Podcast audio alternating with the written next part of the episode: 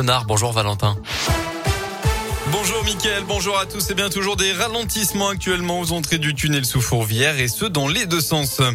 À la une, Emmanuel Macron attendu à Lyon à la fin du mois. C'est ce qu'affirme le progrès qui indique que le chef de l'État devrait être présent au salon du CIRA, l'événement mondial de la gastronomie prévu du 23 au 27 septembre prochain.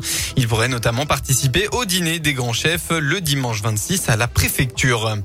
Un mot de politique, Olivier Faure a été officiellement réélu ce matin premier secrétaire du Parti socialiste sous les acclamations à l'ouverture du 79e congrès du parti à Villeurbanne. Il a facilement disposé de sa seule concurrente, la maire de Vaux-en-Velin, Hélène Geoffroy, par 73% des voix. Dans ce congrès euh, qui se déroule jusqu'à demain à Villeurbanne, Anne Hidalgo, la candidate euh, à la présidentielle, n'est pas présente pour l'occasion. On poursuit avec euh, l'opération La Voie est libre. Aujourd'hui à Lyon, une soixantaine de rues sont réservées en priorité aux piétons, en presqu'île et dans plusieurs quartiers commerçants de la ville. C'est une opération unique en France. Ça se passe jusqu'à 19h. Vous retrouvez toutes les rues concernées sur radioscoop.com. Les suites de l'accident survenu hier à Vaux-en-Velin, un adolescent de 15 ans avait été hospitalisé dans un état grave après être tombé d'un tramway auquel il s'était volontairement accroché. Selon plusieurs médias, le jeune homme est décédé des suites de ses blessures à l'hôpital. On passe au sport. Du rugby, le Loup veut réagir. Les rugbymen lyonnais avaient bien commencé la saison en battant Clermont il y a deux semaines. Mais samedi dernier, la défaite à Pau a laissé beaucoup d'amertume parce que le Loup a joué 15 à 15 contre 14 toute la seconde période et n'a pas su en profiter. Les Lyonnais sont donc revanchards au moment de recevoir Perpignan et cet après-midi au stade de Gerland face à un promu, le Loup n'a pas le droit à l'erreur.